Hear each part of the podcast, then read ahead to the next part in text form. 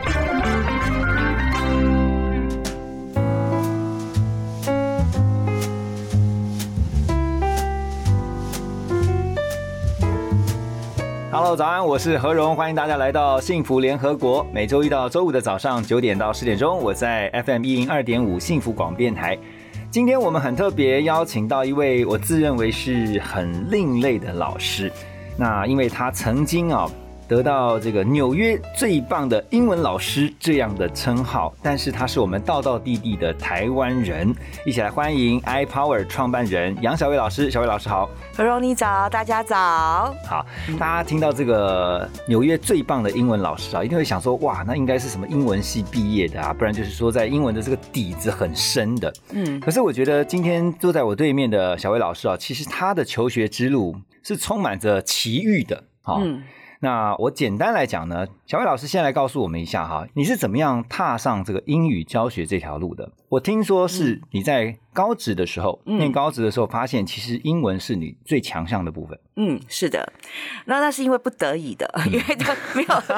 没有其他科好这样子。啊。然后还有就是，我认为那个时候我们的那个年代，现在已经透露年纪了，是国小是不学英文，到国中才开始学英文，所以我就发现说，那我以前表现不好的那些科目，那现在我可以重新开始跟大家一起竞争，嗯。因为大家都不知道了。在同一个起跑在线，同一个起跑线，所以数学我还是输人家，国文还是输人家，但是英文我可以试试看。嗯所以我从英文这个东西发现，说我靠听力我可以模仿的蛮像的，嗯，然后所以在教室里面会被老师赞美一下，我发这个声音发的很清楚你觉。得你在学语言方面是不是有一些天分？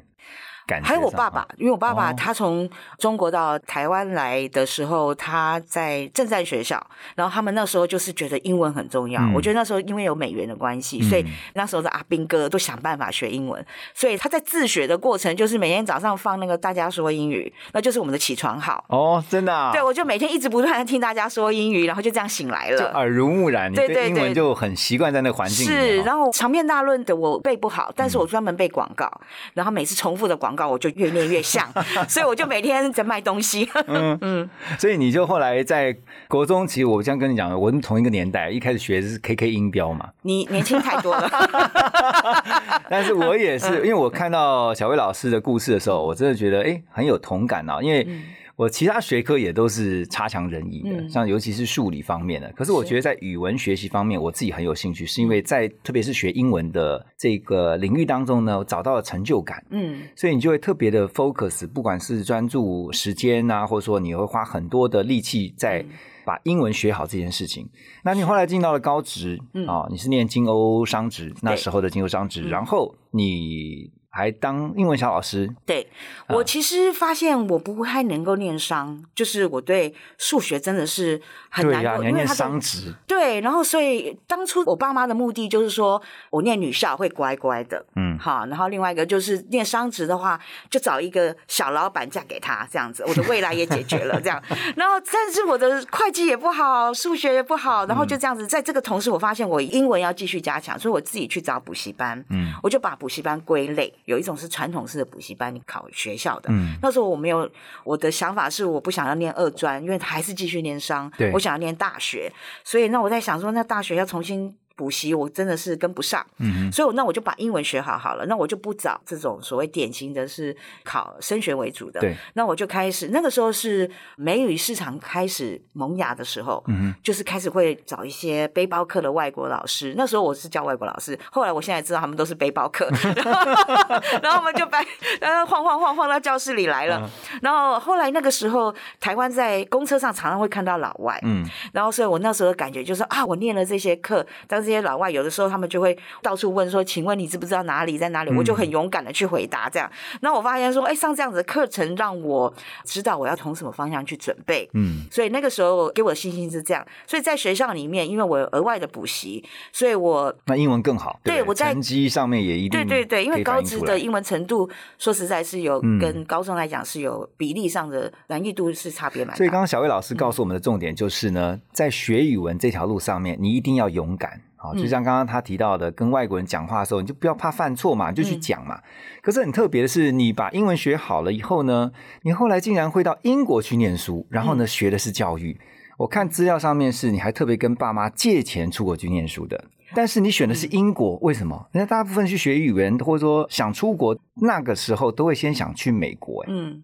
其实那个时间，其实我工作了大概两年，我才嗯，累积了一点点钱，但是我后来发现，连存钱都是很难的事情，因为那个对我来讲是我不会理财，所以出国念书对我来讲我有点害怕，所以我就开始先搬出去哦住一段时间去了解。先训练自己，我先训练自己，我我有点像把我自己的胆量练大，然后嗯同时把我需要的生存的 life skills 找出来，到底嗯要什么。然后还有就是碰到坏人要怎么办？什么叫坏人？这样，你有遇到坏人吗？呃，坏人的种类其实我们只是把它 over generalize，其实有的时候是利益冲突的人。对，就是所谓坏人嗯这样，然后利益冲突在像找工作的时候，你会发现说啊，他会把你价钱压得很低，然后你要花很长的时数赚一点点钱，那、对我来讲存钱就要很久了。是然后我我就会想办法。然后那时候我找了一份工作，就是在美语补习班当柜台。然后那时候我想想说，我先进去当柜台，然后慢慢如果他们看到我英文实力，我说不定可以变成当老师当老师。哦，然后，因为我只有高职的学历，所以我认为对补习班来讲，他要把我变成老师也很难。嗯我要给他足够的理由嘛。所以呢，我就安排固定一个礼拜有一天有一个外国老师，那时候还有 China Post，我就找一个外国老师当家教，他就去办公室找我。然后全公司都看到我有外国朋友，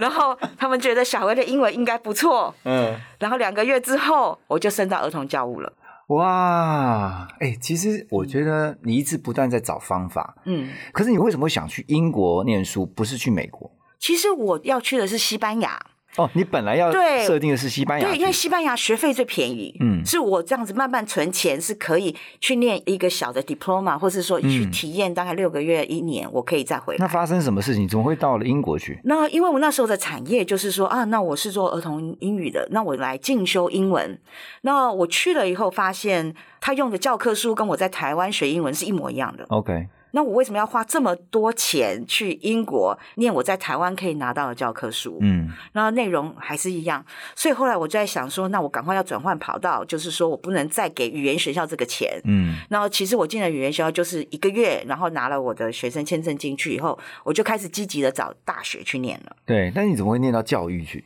因为我我刚跟这个小魏老师聊的时候，其实他在英国的时候，他念了华德福，嗯，这是教育学院的，还有另外一个念的是美术。对。嗯然后后来我硕士也是念教育，但是有一个问题是我从小就想当老师，但是因为成绩差，所以我每次想我的志愿要当老师的时候，老师就请我把它改志愿，是因为我我成绩不可能当老师，所以我可以了解他的意图是说，我再怎么努力，这个成绩是考不到台湾的师范学院，因为非常 competitive，竞争力非常强。等一下，我要问你，你这个到了很大都不改其志，哎。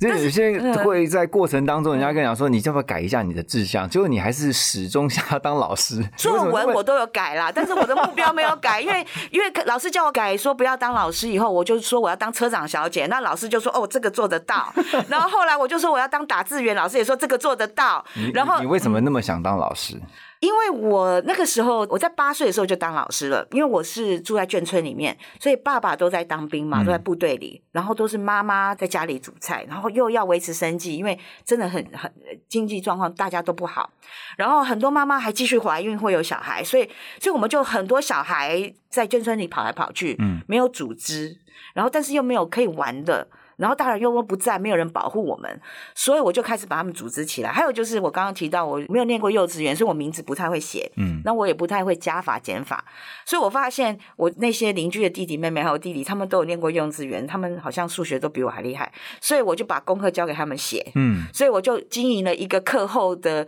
应该是客服班，让他们 来教我。你八八岁就就开始弄客服班了，对，然后也太厉害了吧。然后逢年过节，我们还会做像那个 Moon Festival，我一直叫月亮月饼月饼叫中秋节。中秋节呢，我们会烤肉，这样、就是我会办很多不同的活动来哦集结我们孩子们的关系。所以看得出来，你从小其实就很强的动员力，然后对这个教学或是组织是充满了热忱的。你在英国待多久？那时候十五年十十五年啊！对，就是你完成学业之后，还继续留在英国生活。对我一直在那边都半工半读，所以我就一直没有觉得说我在完成学业这件事情。嗯，因为我的学业、我的投资都是这样，就是说，因为外籍学生的学费稍微高了一点，所以我就想办法怎么样能够争取奖学金，或者说在我有限的时间之内一直不断的打工。嗯，所以我就因为这样的关系，我就觉得我是英国人，因为我我要能够辨识这个英国人要跟我买什么，或者说我那时候做了很多 volunteer work，就是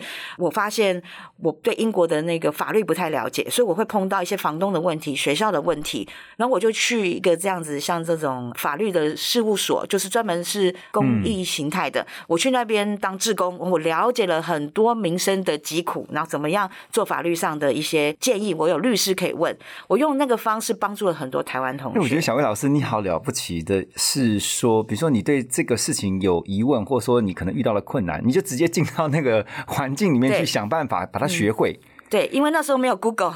如果 Google 我就不会这样做了。所以小薇老师是非常懂得在外生存的。那这个其实就会等一下我们会继续来问啊，就是说，因为后来你从英国你看到了在美国有一个机会，嗯然后你就到了美国去，对，那个机会的产生其实是这样。我因为在英国，我试了所有有教育功能的地方。嗯我是那时候是英国的小学老师，那我是在全英国那个房地产最低的地方，嗯，意思就是说。他的居住环境社经境地位可能都比较低，最低，啊。然后有两个很大的难民营哦。放在那边，所以我的教室里面有很多孩子是不会讲英文的，嗯。然后三十个孩子里面就一个讲英文，二十九个都不是，所以呢，那个过程里面我发现学校很需要我，因为他们没有人去处理他们的母语不是英文的人要怎么对教，对，所以我就开始把我之前在台湾做俄美的这些经验开始放进里面用了。哦然后你在英国就是协助当地的新住民或者是一些移民、对难民，对但是我只是小学老师，对，所以他们就为了这样子，然后马上让我协助数学老师，让我协助历史老师，去协助最主要是学生。所以我嗯我不是以把学生给他贴个标签，你是这样，是因为他们的学习，我们需要注意到什么，是。然后他们才能够吸收所。以也就是因为这个资历，嗯然后让你有机会拿到美国的机会。对，然后我就发哦现，在英国的，嗯因为他们的福利的关系，所以教育比较没有多说非盈利的产业在里面。啊对所以我去了美国，因为美国有好多非盈利的产业，所以我需要看所谓另类的教育的场所是长什么样子。嗯嗯然后是什么样的人去经营这些另类场所？OK，好，呃，我们刚才闲聊的时候，其实也有聊到说，很多人都一定会问说，哎，小魏老师，你为什么有资格在美国教英文？嗯对不对？嗯，是的，因为很多人都留学，都出国留学过，然后甚至有的人可能他就是去学英语教学的这个这个学程，嗯然后他就可以在国外有一个这外语老师的资格。嗯。你应该已经被问到不厌其烦了，对不对？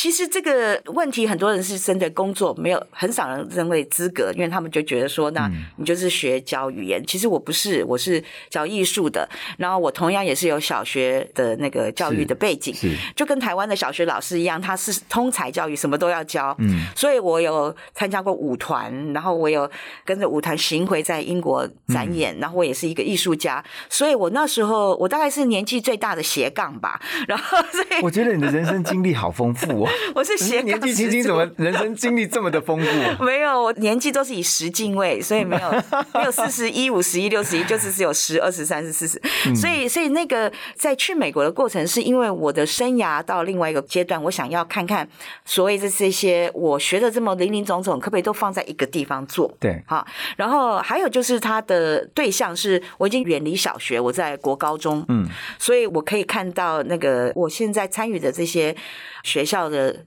学程里面可不可以延续？就是说到国高中，它是不是有不同的发展？对，然后社区形态的学习是我非常喜欢的，所以我找的这个是所谓的不是用教育部的钱，是用 community 的那个社区的社区的钱。它也是一个 NPO 的组织，就是非营利组织嘛，对然后他们是专门做教育，所以很多人都是专门有的是社工嗯哈、就是处理他生活上的问题。所以他也是在教新著名英语，就是美语这样子。我的部门是针对所谓青少年，是在十五、哦十六以上，青少年到二十一岁以下。嗯然后虽然是新住民，但是他们需要变成美国公民，因为他们都在那边是为了圆他的美国梦。嗯，然后所以他们需要考高中同等学历。你刚才讲的时候，其实让我想到有一部那个印度拍的片子，它是嗯。跟好莱坞一起的，什么救救蔡英文，就是有一个印度妈妈到美国，因为她是新住民，也是移民啦。是。然后，但是她因为完全不懂英文，所以她就必须要去上那个语言课。是，然后呢，就在里面有这还来自各个国家的，什么中南美的啊，或是哪里哪里，什么欧洲什么的，然后一起上完英文课之后，还要经过检定，对。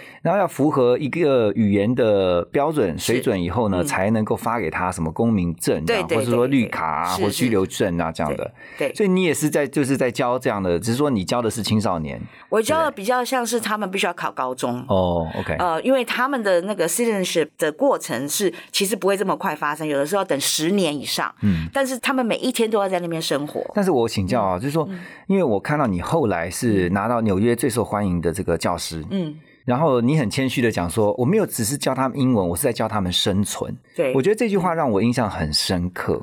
对，其实它是一个像师铎奖的形式了，对哈，就等于是美国的师铎奖。对对，啊那但是我是我学生最受欢迎的那个老师，我相信。然后，然后那个，所以在这个过程里面，其实他们的目的都不是为了要拿美国公民，他们为了要一个更好的生活。嗯讲几个例子好了，我有孩子是十四岁的，到了美国，然后家里面有六个兄弟姐妹都比他小，要养，然后是阿嬷在养，所以阿嬷要抚养六个小孩子，所以他自己自愿，经过不同的方式到了美国，然后他第一件事情就是学英文，为了要赚钱，嗯先去养他们。嗯学历啦，他的公民啊，那些都是后来会发生。但是当下他第一个当务之急就是怎么样找到一个好的工作，因为他打工赚钱。对，对然后但是那个工作，因为他没有身份的关系，所以他的薪水如果那个时候如果呃基本薪资可能是像我们现在比例好像是是一百六十块，打个比方是这样，可是他们可能只会给他六十块，对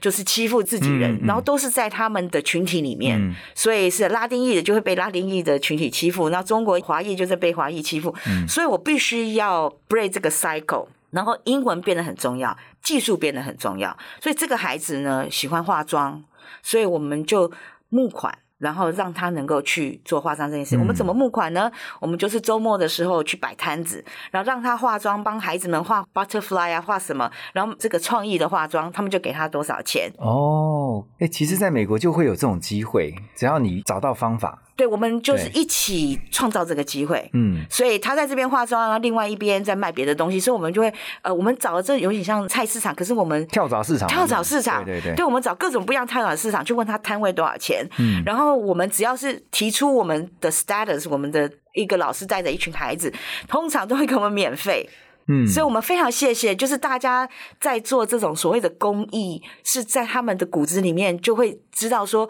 我随手做一点什么事情，是。所以他们让我觉得是说我都可以试试看，让他们知道我的意图是什么。其实我听到这边蛮感动的嗯啊，我觉得小薇老师在过程当中让我感受到说，你在美国那边的那段经历，就是除了教他们语文、嗯英文之外，其实还教他们如何谋生。嗯，我想小魏老师对于学生来讲啊，应该学生就是常你常常会告诉他们说 "I'll be there"，对不对？对，你永远在这边，然后守护他们，然后呢，告诉他们，刚刚讲说，除了教英文以外，其实你还教他们很多生存。难怪啊，我终于懂了，嗯。你告诉他们怎么样在尤其是从外地来的啊，进到美国的这些新住民啊、移民，然后他们能够在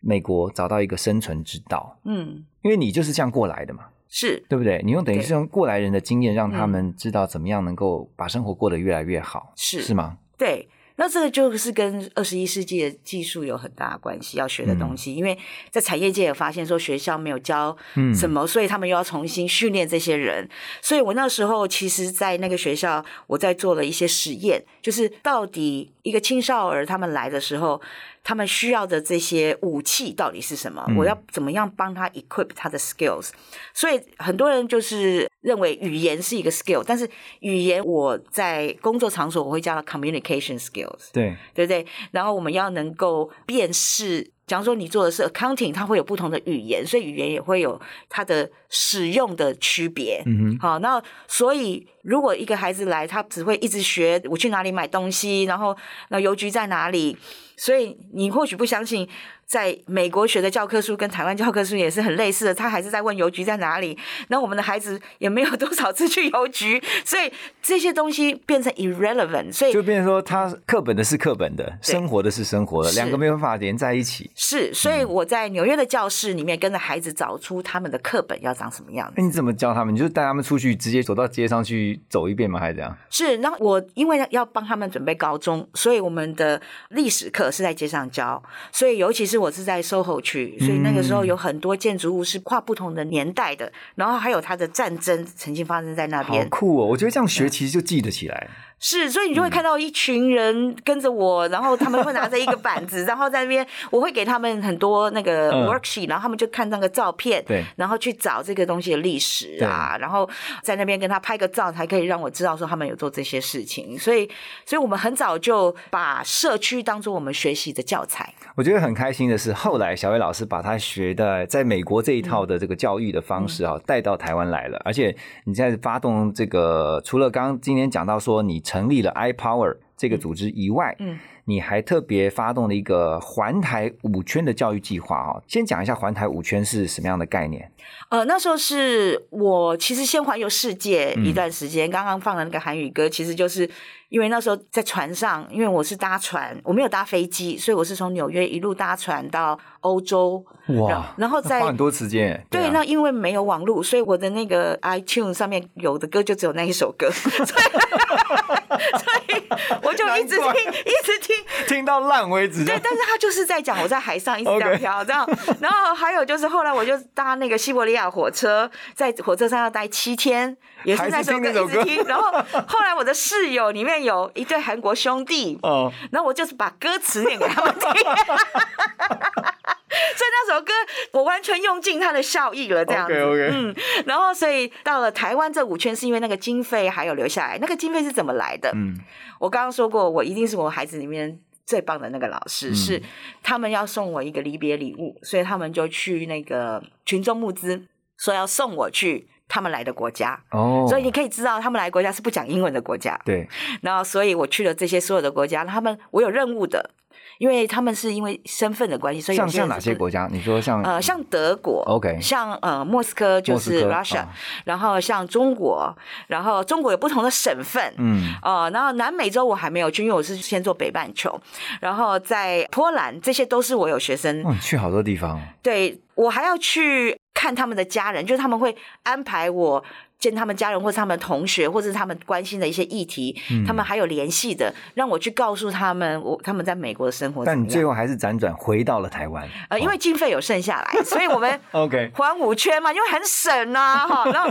环了五圈了，在台湾再环五圈，然后我的学生就从纽约来轮流陪我，嗯，最后他们说，老师你在学的东西，你做的东西好像很适合在台湾做，嗯，而这五圈有不同的议题嘛所。以你在这五圈是怎么样？是怎么样做你的英语教育？对我第一个五圈是用那个 butter 以物易物，哦，OK OK，所以，所以就是说，会有出现一个卖臭豆腐的老板想要跟我交换，把他的臭豆腐 menu 变成英文，嗯哼，然后他会请我吃臭豆腐，然后 OK 然后我一餐就解决了，他会把我带到下一站，嗯。然后我去了一个澳洲来的，他在台湾是做家具的，然后我的学生教他做水根的那个、garden 这样子，用保特瓶，然后他又把我带到下一站，所以我就这样慢慢慢慢环岛这样，然后呃，其中有一站是到一个重点高中，嗯然后我的印象非常深刻，是因为我在柏林也去一个高中，在那边做演讲，也是一堂英文课，然后同样年龄。所以，当我到这个台湾的这所高中的时候，我很期待他们会问我一些啊，柏林高中那个那个，就是一些国外的经验。对对，他们会问我一些，像说你为什么要做这件事？我如果要做这件事情的话，你的建议是什么？那你这个目的是什么？你觉得你想要改变什么吗？然后呢，钱从哪里来？都会问这些问题。然后我，所以我就准备了一些答案，想要回答这些问题。就他们告诉我的比较像是说我怎么样让英文成绩进步。哦，可是同样的都是高中生，嗯哼，同样的年纪，那我就发现说，那或许我必须要试试看，把我在用英文去当做一个其中一个技术，因为太多技术了。嗯然后二十一世纪的技术到底要怎么样去诠释它？嗯然后所以学生就说，那我们来试试看，这样子。，OK，好，来给我们介绍一下 iPower 现在在做什么？嗯，iPower 现在很忙，非常忙，因为刚刚的那个环台五圈，我们找到了几样东西，是我觉得我们做起来会有趣、好玩的。第一个就是找到我们自己的教科书，是第二个是把学校在地方让它能够发芽，